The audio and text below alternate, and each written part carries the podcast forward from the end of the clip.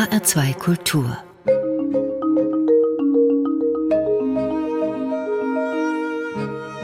Doppelkopf zu Gast heute die Schriftstellerin Zoe Beck. Mein Name ist Thomas Plaul. Das Leben ahmt die Kunst nach, weit mehr als die Kunst das Leben, hat der irische Autor Oscar Wilde einmal geschrieben. Und im Fall von Zoe Becks letztem Roman Paradise City scheint dies auch zuzutreffen, denn darin beschreibt unser heutiger Gast eine Welt nach einer großen Pandemie. Herzlich willkommen bei uns im H2 Doppelkopf, Zoe Beck. Ich grüße Sie.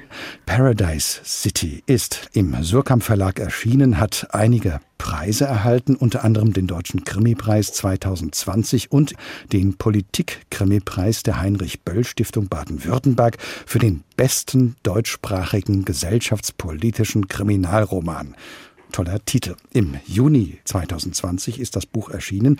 Da hatten wir die erste Welle der Corona-Pandemie bereits hinter uns, aber Ihr Manuskript, Frau Beck, das hatten Sie schon vor Corona fertiggestellt.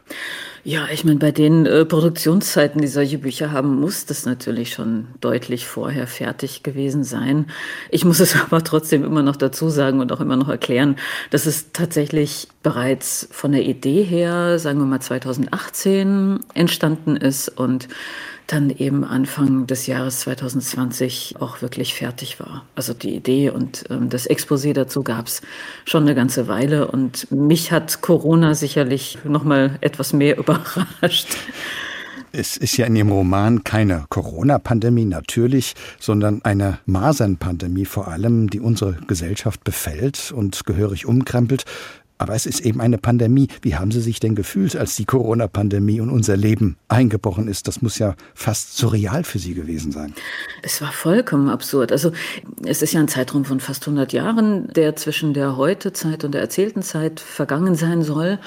Ich hatte da tatsächlich ein paar verschiedene Pandemien mir ausgedacht. Also Masern war natürlich ein Thema, weil das auch besonders hier in Berlin ein Thema ist. Durch viele Impfgegnerschaften hatten wir dann wieder mehr Masernausbrüche, als das noch vor ein paar Jahren der Fall war.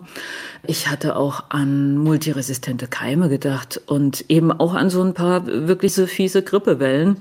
Aber Corona dann in dem Ausmaß, ich denke, ich war da eher sensibilisiert für durch das Buch, Nämlich als ich dann tatsächlich so Ende Dezember 2019 diese erste Meldung gelesen habe, dass da irgendwas los ist in China, da dachte ich schon so, hm, Mal gucken, wie sich das entwickelt. Und dann habe ich das ja auch im Auge behalten und war aber trotzdem dann doch sehr, sehr unruhig und sehr überrascht, weil als äh, hier alles Mögliche zugemacht wurde und als ich dann im Edeka einkaufen war und mir Menschen entgegenkamen, nicht nur mit Masken, sondern auch mit Taucherbrillen und ganz merkwürdig angezogen, weil die so eine Ansteckungsangst hatten und eben noch gar nicht wussten, was ist da los und völlig panisch waren und sich gegenseitig das Klopapier aus den äh, Einkaufswagen geklaut haben.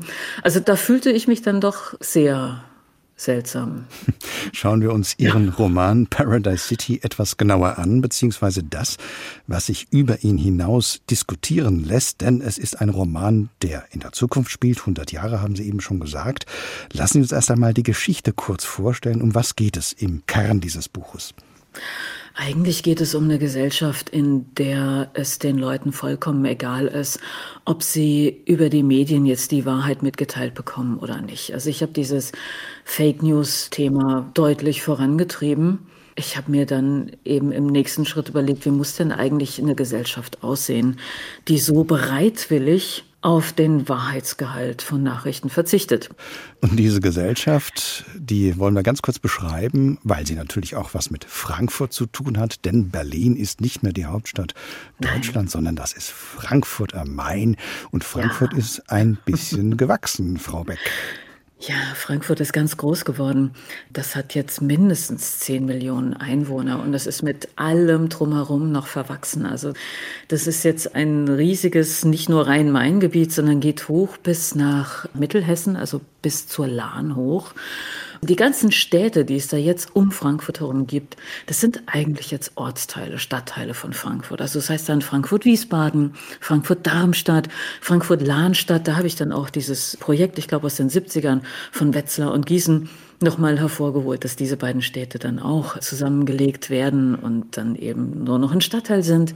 Und ich habe auch eigentlich die Idee gehabt, den Frankfurtern das zurückzugeben, was sie nach 45 nämlich nicht bekommen haben, nämlich dass sie tatsächlich Hauptstadt werden.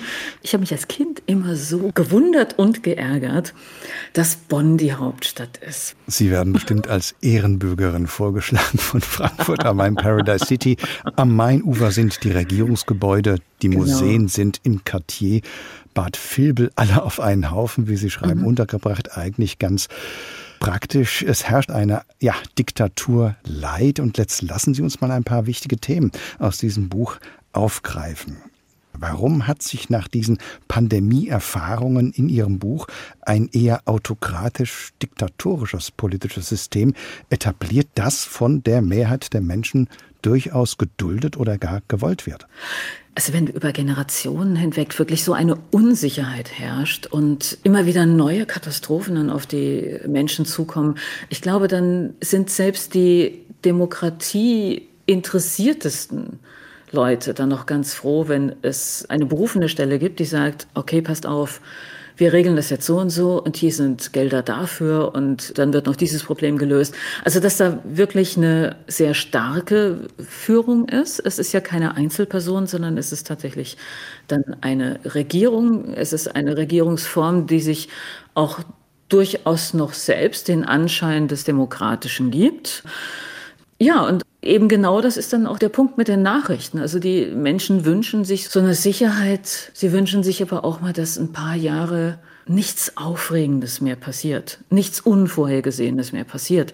Und deshalb kann diese Regierung es sich dann auch erlauben, Nachrichten rauszugeben, die eben ja, ein bisschen geschönt sind. Also wo dann eben nicht genau ausgeführt wird, warum ist jetzt die und die Ernte ausgefallen oder da gab es irgendwo einen Großbrand, was kann da die Ursache gewesen sein, sondern da wird vielleicht sowas berichtet, das ist jetzt passiert, aber das war alles nicht schlimm. Und die Ursachen dafür, die sind auch überhaupt nicht schlimm. Und Leute, ihr müsst euch echt keine Sorgen machen, wir sind nach wie vor für euch da und ihr habt doch alles. Das kommt auch noch dazu, dass, dass die Leute tatsächlich eine ganze Menge haben, nämlich sie wohnen meistens sehr schön und sehr gut. Sie haben ihre Jobs, sie haben noch nicht mal besonders viel zu arbeiten, sondern auch so beim Thema Arbeitszeiten, Arbeitsabläufe. Da hat man sich sehr viel Neues überlegt.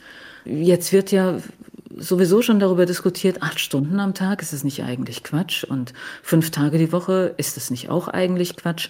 Also diese Personen in meinem Buch, in dieser Gesellschaft, die arbeiten deutlich weniger, dafür sehr viel effizienter. Und die haben eben auch drumherum ein Leben, mit dem sie sehr zufrieden sind und mit dem sie eigentlich auch eine Menge anzufangen wissen. Und da bleibt dann auch nicht so viel Anlass, sich Gedanken darüber zu machen, ob jetzt wirklich alles so auf der Ebene drüber so rund läuft, weil das, was bei den Leuten ankommt, das ist ja super. Das ist ja ein interessanter Aspekt Ihres Buches, dass es eine Mischung aus einer Utopie und auch Dystopie ist. Also es ist nicht nur alles negativ. Sie haben es ja eben schon gesagt. Nehmen wir mal die Klimapolitik in etwa 100 Jahren. In Ihrem Buch ist die E-Mobilität Normalität. Integrationspolitik. Sie haben ganz gezielt Namen gewählt für Ihr Buchpersonal. Yassim, Özlem, Ethan, das deutet darauf hin, dass Deutschland eine offene Gesellschaft geworden ist. Sehen Sie uns übrigens da auf einem guten Weg, Klimapolitik, Integrationspolitik? Oder sind das wirklich so Ihre Hoffnungen? Im Moment sind es wahrscheinlich eher die Hoffnungen. Also es ist ja in den letzten Jahren viel passiert, was schön ist und was hoffen lässt. Es sind natürlich auch genauso Dinge passiert, die dann wieder sehr stark zweifeln lassen und auch grundsätzlich so politische Entscheidungen.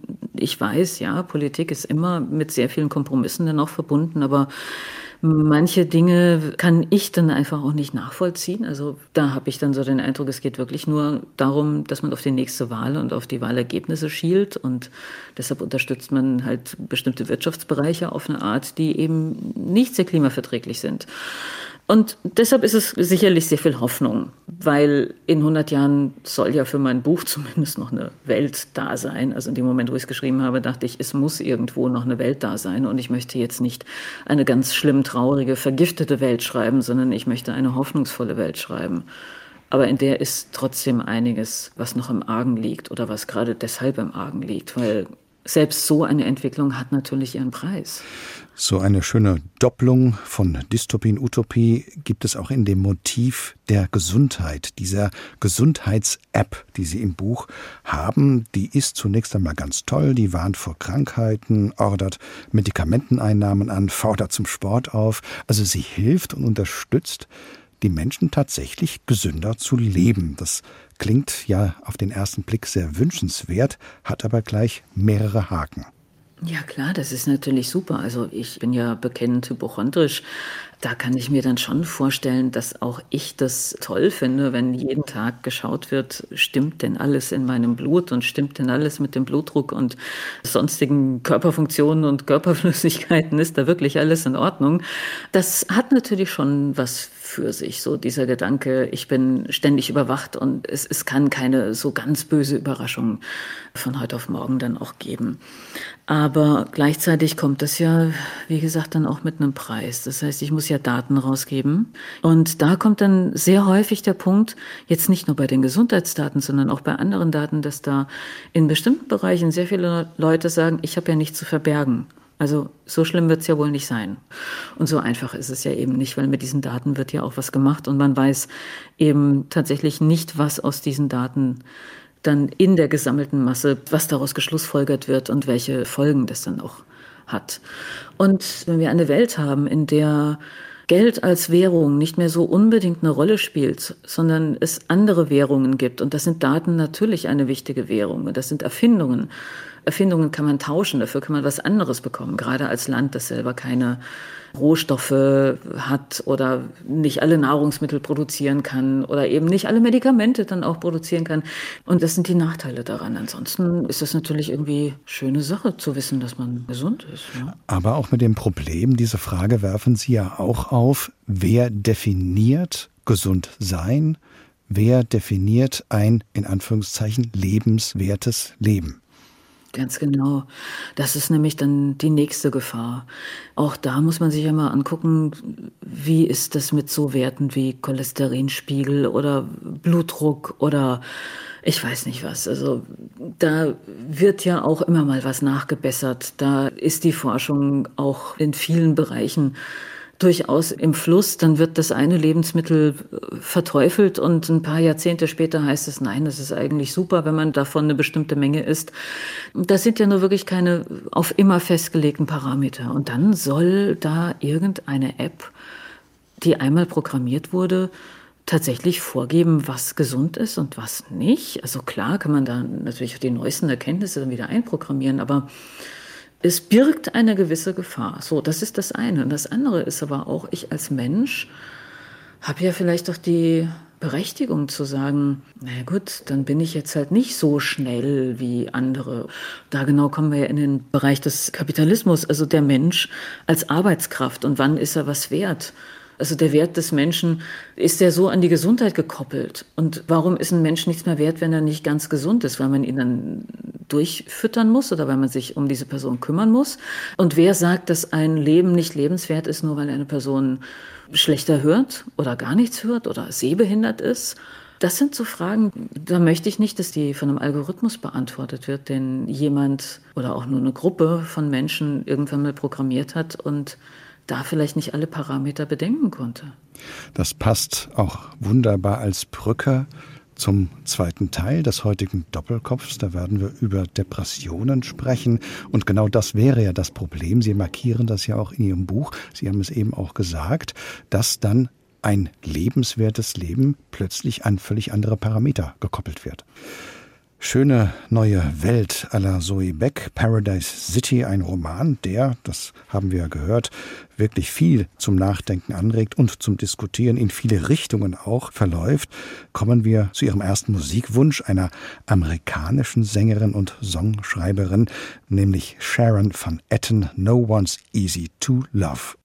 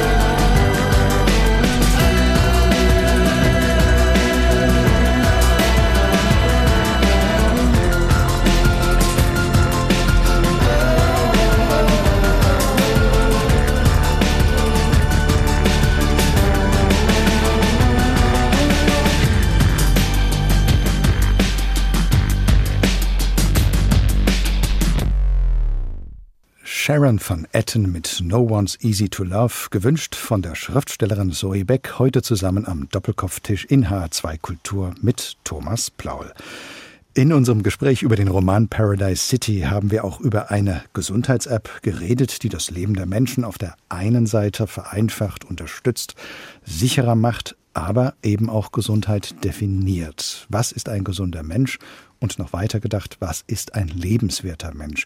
Und da wird den Menschen auch vorgegaukelt in ihrem Buch, Frau Beck, dass es diverse Krankheiten gar nicht mehr gibt, wie etwa Depressionen, die aber sehr wohl noch existieren, aber eben keinen Platz haben in dem Bild dieser Paradise City Welt. Depressionen störender nur. Paradise City ist der jüngste Roman unseres heutigen Gastes im HR2 Doppelkopf, aber die jüngste Veröffentlichung von Zoe Beck ist im Mai 2021 herausgekommen im Reklam Verlag in der Reihe 100 Seiten und dieses schmale, aber umso gewichtigere Büchlein trägt den Titel Depression. Eine Krankheit, Frau Beck, die auch heute immer noch marginalisiert wird. Ja, ich habe so den Eindruck, dass alle paar Jahre so eine Welle kommt, wo dann auch medial vermittelt wird, wir müssen da jetzt mal unbedingt drüber reden und wir dürfen nicht länger die Menschen mit Depressionen ausgrenzen. Das muss jetzt einfach mal mehr Normalität sein. Schließlich ist es ja eine Volkskrankheit. Meistens passiert das, wenn sich gerade jemand umgebracht hat, der oder die eben auch an Depressionen gelitten hat. Und ja, dann ist erstmal die Betroffenheit groß und es wird sehr viel darüber geredet. Und ob sich dann wirklich gesellschaftlich so viel tut, das wage ich dann zu bezweifeln. Da, da braucht es, glaube ich, noch sehr viel mehr Aufklärungsarbeit und sehr viel mehr Entstigmatisierung und noch mal viel mehr Normalität. Und das ist eigentlich auch der Grund, warum ich gesagt habe, nur, ich habe es ja auch. Dann möchte ich bitte auch eine der Stimmen sein, die offen zu dem Thema was sagt, weil es ändert sich ja sonst nicht wirklich was. Das war auch der Grund und die Motivation für Sie, dieses Sachbuch zu schreiben, da Sie selbst an Depressionen leiden. Genau, das ist ja auch keine wirklich leichte Diagnose, also erstmal dahin zu kommen. Ich habe das vermutlich schon mein Leben lang. Also ich könnte jetzt nicht sagen, ich hatte es schon mit vier oder ich hatte es schon mit zehn. Es ist möglicherweise irgendwo in der Persönlichkeit angelegt oder in den Genen angelegt. Wenn dann solche Schübe in der Pubertät kommen, dann heißt es natürlich dann auch oft, ja, ja, das ist die Pubertät, das geht schon wieder vorbei. Wenn man als Frau Anfang 20 mit bestimmten Beschwerden in eine Praxis kommt, dann wird man auch nicht so wahnsinnig ernst genommen. Das ist nämlich auch so ein Problem. Also dass tatsächlich Frauen mit Beschwerden, und ich denke mir das jetzt nicht aus, das ist ja alles statistisch belegt, dass Frauen mit äh, bestimmten Beschwerden lange nicht so ernst genommen werden, wie wenn jetzt eine männliche Person eine Praxis betritt und eben von genau denselben Beschwerden spricht. Dann kommt es ja auch noch erschwerend hinzu, dass man ja von selber gar nicht unbedingt auf die Idee kommt zu sagen, ui, ich glaube, ich habe da eine Depression, sondern es äußert sich ja dann eher über diffuse Schmerzen, die aus irgendeinem Grund nicht weggehen oder Verdauungsbeschwerden oder Kopfschmerzen, migräneartige Beschwerden. Alles Mögliche kann das sein, so dass man so für sich dann auch meint, man hätte einen ganz anderen Grund, einen ganz anderen Anlass. Und deshalb hat es bei mir, wie bei sehr vielen anderen Menschen, eben sehr lange gedauert, bis das da eine vernünftige Diagnose auf dem Tisch lag.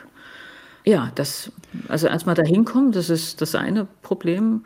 Und das nächste ist dann für sich selber zu akzeptieren, dass man das dann noch hat. Das macht ja auch keinen Spaß. Ja, Depressionen stellen sich ja auch sehr individuell und sehr unterschiedlich dar. Man spricht ja. von Haupt- und Nebensymptomen. Was sind denn die in Anführungszeichen wichtigsten Symptome? Ja, diese Kategorisierungen in Haupt- und Nebensymptomen und dann als nächstes wird ja dann auch noch geguckt, wie viele Haupt- und wie viele Nebensymptome hat man. Also das wird dann richtig so angekreuzt. Und dann wird nämlich dann festgelegt, ob man eine leichte, eine mittelschwere oder eine schwere Depression hat.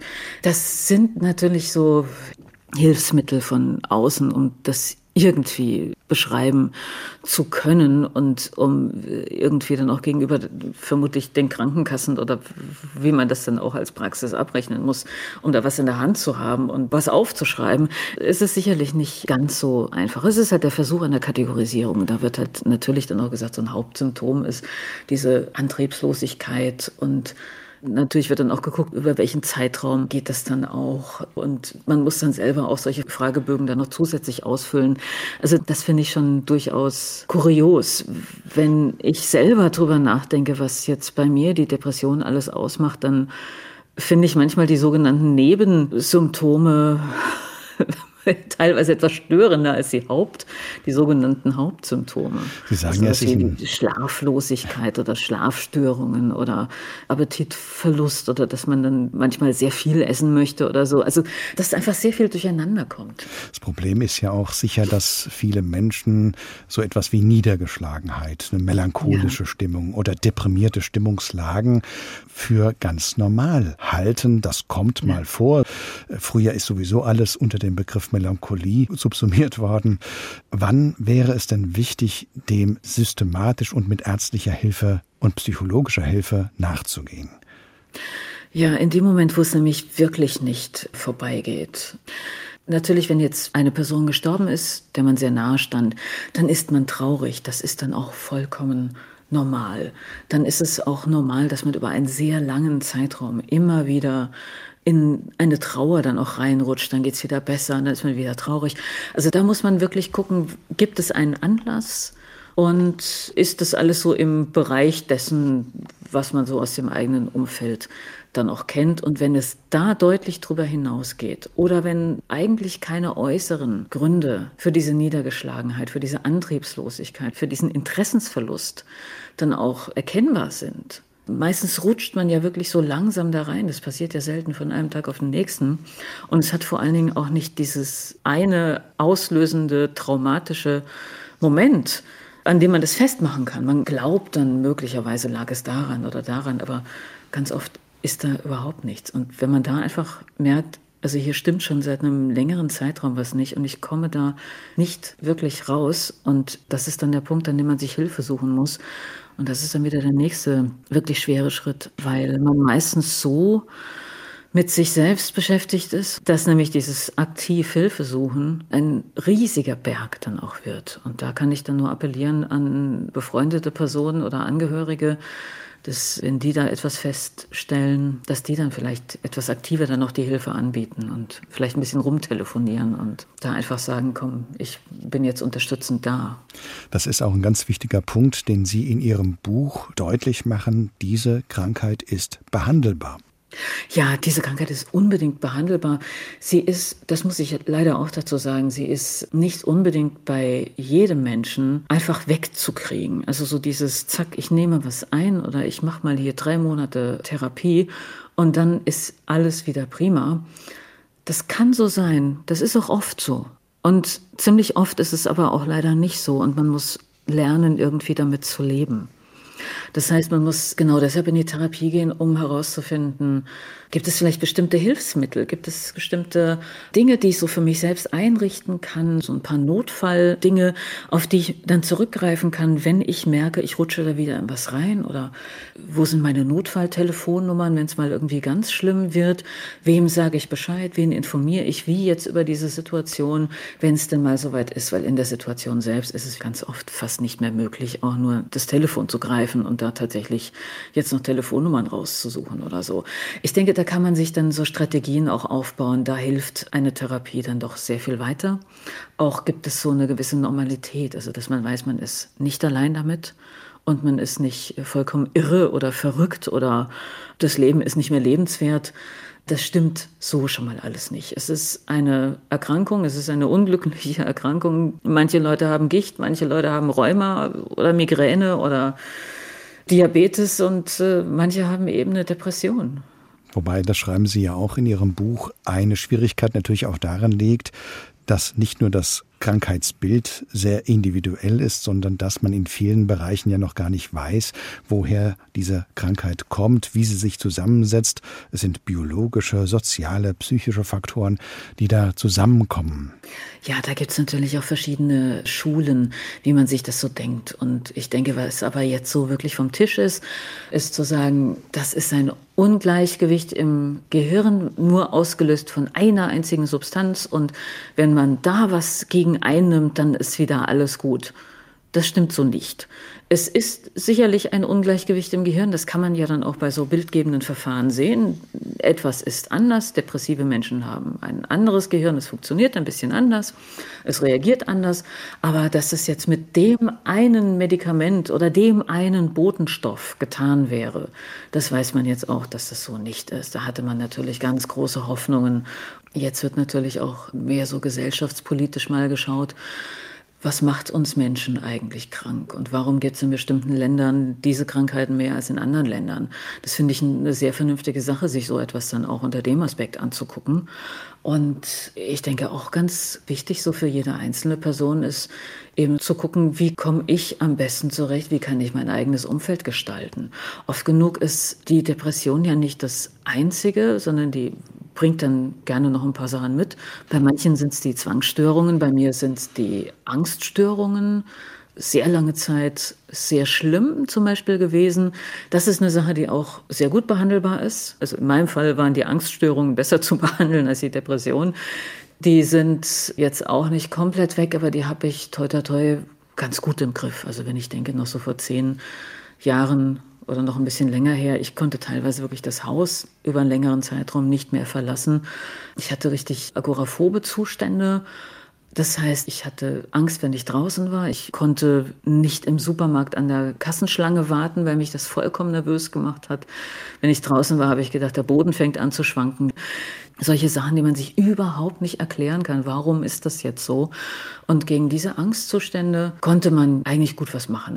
Diese Entscheidung von Ihnen, sehr offen damit umzugehen, darüber zu sprechen, jetzt auch ein Buch zu schreiben, hilft Ihnen das nochmal bei dem Umgang mit der Krankheit? Es ist kein selbsttherapeutischer Ansatz, das sicherlich nicht. Ich schreibe nicht ein Buch und habe es dann verarbeitet und danach ist es jetzt erstmal viel, viel besser. Das ganz und gar nicht, weil so ein Buch zu schreiben, wo dann auch persönliche Strecken vorkommen, das tut sehr weh und das ist sehr schwierig. Und ich laufe natürlich dann auch jetzt mit der Angst rum, dass mich Leute komisch angucken, weil sie da jetzt ein bisschen mehr über mich wissen. Deshalb also leicht gefallen ist mir das nicht. Gleichzeitig denke ich, es hat ja keinen Zweck, dass ich mich da irgendwo verstecke und mir ständig irgendwelche Ausreden ausdenke, warum ich jetzt nicht zum hundertsten Mal nicht auf eine Party komme oder bestimmte Einladungen nicht annehme oder mich komisch verhalte, sondern da muss ich halt darüber reden und sagen, das ist nicht so ganz mein Ding oder ich fühle mich da nicht wohl. Oder gerade habe ich jetzt ein paar Tage, wo ich gar nicht unter Menschen gehen kann, und es hilft dann, weil es ja wirklich äh, Verständnis gibt. Und genauso gibt es auch Menschen, die dafür überhaupt kein Verständnis haben. Und dann sortiert sich nicht nur der Terminkalender neu, sondern das sortiert sich dann noch das Adressbuch neu. Und ich habe bei meiner Krebserkrankung vor über zehn Jahren, da habe ich dann auch gemerkt, dass wenn man offen mit Krankheiten umgeht, dann kann man für sich selbst sehr viel mehr Klarheiten schaffen und das fand ich sehr wichtig. Und man weiß vor allen Dingen, mit wem man es zu tun hat, wenn man mit Menschen redet und sieht, wie die dann darauf reagieren. Ganz herzlichen Dank an Sie, Frau Beck, dass Sie so offen über das Thema Depression und Erkrankungen sprechen. Das ist immer noch keine Selbstverständlichkeit in unserer Gesellschaft. Noch einmal Zoe Becks Buch Depression ist im Reklam Verlag erschienen. Und der nächste Musikwunsch von Zoe Beck, der passt zumindest vom Titel her zum Thema. Der ist nämlich überschrieben mit The Community of Hope von PJ Harvey. Das ist jetzt aber bestimmt kein Zufall, oder? Doch, äh, nein. Ähm, dann lassen wir das so stehen in dieser Ambivalenz. PJ Harvey, The Community of Hope.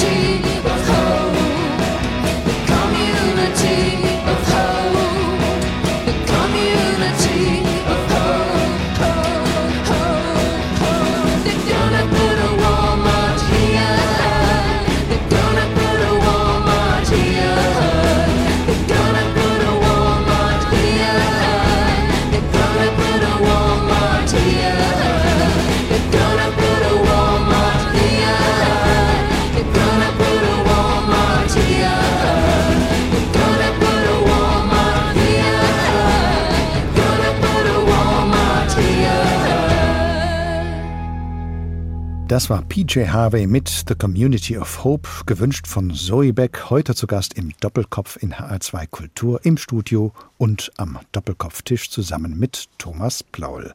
PJ Harvey, das ist eine der erfolgreichsten Künstlerinnen Großbritanniens, die nicht nur in der Musik unterwegs ist, sondern als Bildhauerin gearbeitet hat, Lyrik verfasst und sich auch schon beim Musikkomponieren am Entstehungsprozess von Musik also hat zuschauen lassen, wie eine Art Kunstinstallation.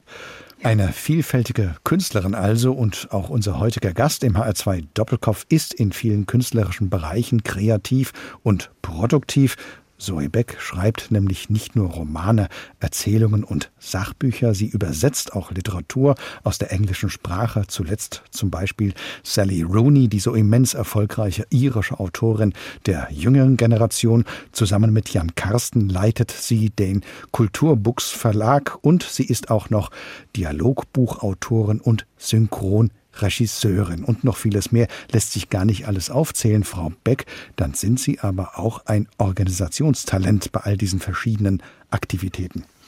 Ach, das wäre ich gerne. Ich lebe ja in dieser ständigen Angst, irgendwelche Termine zu vergessen. In der Corona-Zeit ist es noch schlimmer geworden, weil man da ja vor allen Dingen solche Zoom-Meetings hat. Und die sind ja genauso wichtig. Und dann hat man Lesungen auf Zoom. Und da fehlt mir dann manchmal so ein bisschen diese Struktur, die mein Leben sonst hatte, dass ich nämlich dann weiß, an dem und dem Tag muss ich da und dahin fahren und so drumherum organisiere. Wenn es jetzt diese nur digitalen Veranstaltungen gibt oder gehäuft gibt, dann muss ich ja nicht so viel drumherum organisieren, sondern da weiß ich, da muss ich den Computer im richtigen Moment ins richtige Programm schalten. Und da habe ich, wie gesagt, dann ganz oft die totale Panik. Ich könnte irgendwas vergessen und mal nicht richtig in den Kalender schauen. Geboren ist Zoe Beck übrigens in Hessen, in Ehringshausen im Lahn-Dill-Kreis. Die Gegend spielt ja auch in ihrem Roman Paradise City eine Rolle, wird dort als das hessische Hinterland bezeichnet. Heute lebt Zoe Beck in Berlin, der noch Hauptstadt Deutschlands. Als Kind, Frau Beck, haben Sie auch Klavier gespielt, sind aufgetreten und ausgezeichnet worden. Was hat Sie dann andere Wege einschlagen lassen? Ich fürchte, das war das Klavier. Ich bin in Solms, das ist direkt neben Wetzlar, aufgewachsen und da und in Wetzlar zur Schule gegangen. Ich bin auch in die Musikschule in Wetzlar gegangen. Da fing ja dann auch alles an. Bei uns zu Hause stand ein Klavier rum. Meine Schwester, die ist sieben Jahre älter, die hat Klavier gespielt. Und ich wollte ja sowieso immer machen, was meine große Schwester gemacht hat und habe ihr das dann einfach nachgemacht. Ich glaube, das war nicht sehr schön für sie, weil ich ja dann auch teilweise, also sieben Jahre sind ein riesiger Altersunterschied in dem Alter. Und dann kommt irgendwie das kleine Schwesterchen angetrabt und haut dann auch die möglichst noch schoki verschmierten Pfoten auf das Klavier. Es kann nicht schön gewesen sein. Aber ich habe dann dankenswerterweise auch meinen eigenen Unterricht bekommen und man stellte fest, dass ich Talent habe und das Talent wurde dann auch von der Musikschule und dann von meinem Lehrer sehr gefördert. Ich habe kein Jugend musiziert ausgelassen. Ich habe sehr viele Konzerte gespielt. Was dann passiert ist, das hat sicherlich mit unserem Thema von vorhin zu tun, nämlich mit der Depression, mit den Ängsten, die auch damit zusammenhängen. Ich hatte eine wahnsinnige Auftrittsangst, die auch damit zu tun hatte, dass mir als Persönlichkeit, als, als Mensch Selbstvertrauen gefehlt hat, dass mir da vielleicht doch irgendwie so, so eine innere Sicherheit gefehlt hat. Und eines Tages kam diese Auftrittsangst. Anfangs hatte ich die nicht, da hatte ich vielleicht noch die Unbefangenheit des Kindes in mir, aber später kam die dann. Und das wurde dann eines Tages tatsächlich so schlimm, dass ich nicht mehr spielen konnte vor Menschen. Also erst war es immer noch so auf einem Level, dass ich äh, sagen konnte, okay, Aufregung gehört halt eben dazu. Bei mir kam leider noch dazu, dass ich wirklich eigentlich eine Woche vor einem Auftritt schon völlig versunken war und nicht mehr viel mit mir anzufangen war und mich dann aber auch nach einem Auftritt sehr, sehr lange gegeißelt habe und gedacht habe, so, oh je, das ist jetzt äh, alles total schlimm gewesen. Klar, ich habe jetzt hier meine Urkunde bei Jugend musiziert zwar bekommen, aber ich hätte das und das ja viel besser machen müssen. Ich hatte nicht dieses richtige, gesunde Maß dann auch. Ich denke, das hat auch sehr viel mit dem Bereich klassische Musik zu tun, dass da keine Fehler erlaubt sind. Also man spielt ja keine eigene Musik Wenn ich jetzt was eigenes vorlese, dann ist es ja mein Text. Und wenn ich da andere Sachen mitmache oder plötzlich variiere, dann ist es meine Entscheidung in dem Moment. Aber da spiele ich ja Sachen, die gibt es schon seit Jahrzehnten mindestens, aber meistens seit Jahrhunderten. Und was man auch gerne hat bei klassischen Konzerten, ist, dass da Menschen am liebsten in der ersten Reihe sitzen, die Partitur auf den Knien und mitblättern. Im Klassikbereich ist ein solcher Druck. Das hat mir niemand nehmen können. Und so ging der Spaß ein bisschen weg und der Druck war ganz groß.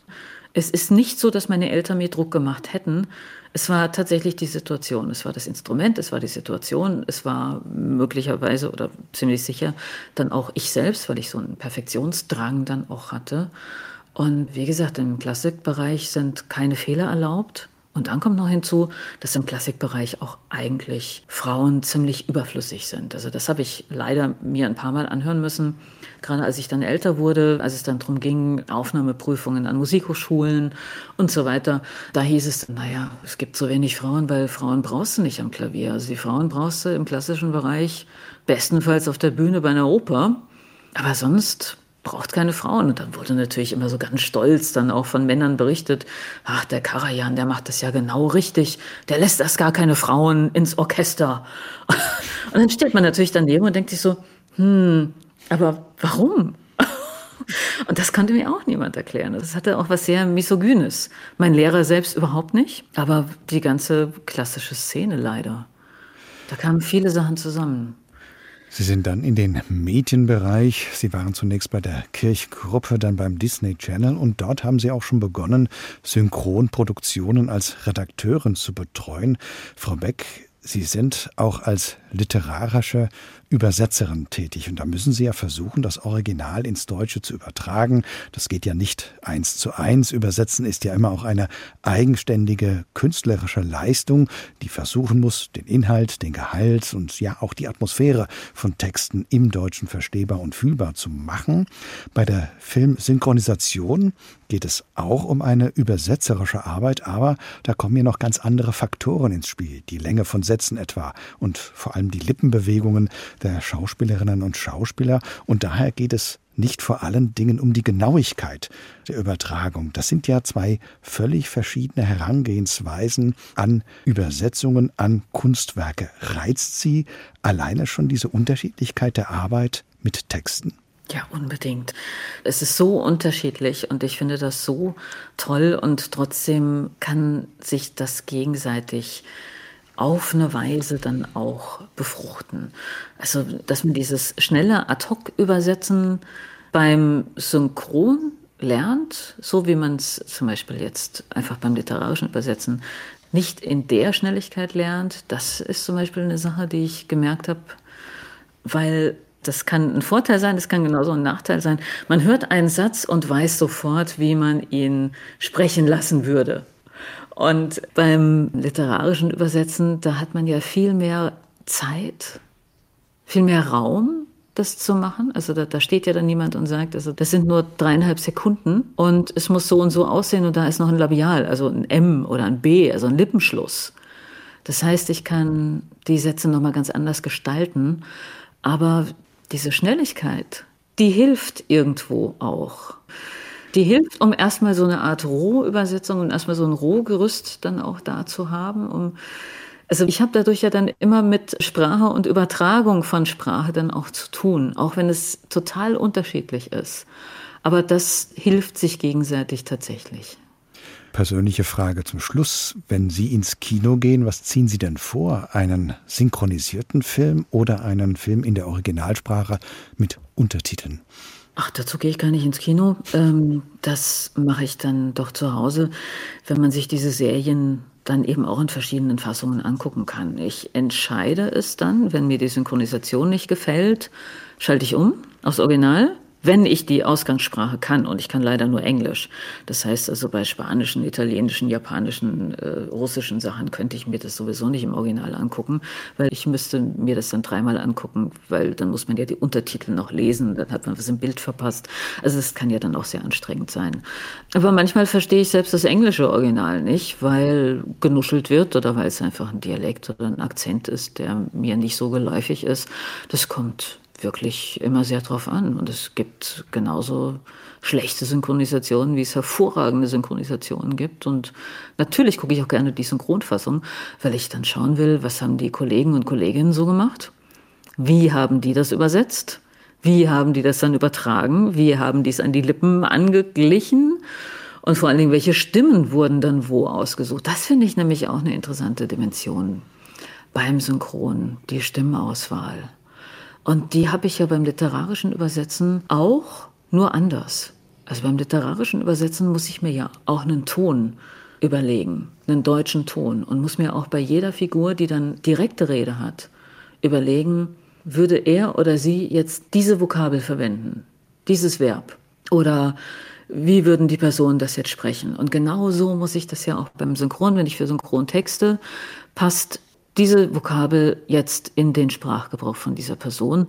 Passt sie zu der Stimmlage? Wie kann sie dann ausgedrückt werden? Also das sind schon Sachen, man kann sagen, sie haben nichts miteinander zu tun oder sie haben ganz viel miteinander zu tun. Ich bin froh, dass ich beides mache. Zoe Beck, ganz herzlichen Dank für dieses Gespräch über ganz unterschiedliche Themen. Zum Abschluss haben Sie uns eine sehr ruhige Musik mitgebracht von einer amerikanischen Künstlerin, die mit ihrer Musik auch ganz eigene Wege beschreitet. Adrian Lenker. Wir hören das Stück Symbol und damit geht der Doppelkopf in HR2 Kultur heute zu Ende. Gast im Studio war Zoe Beck, ihr Gastgeber Thomas Plaul.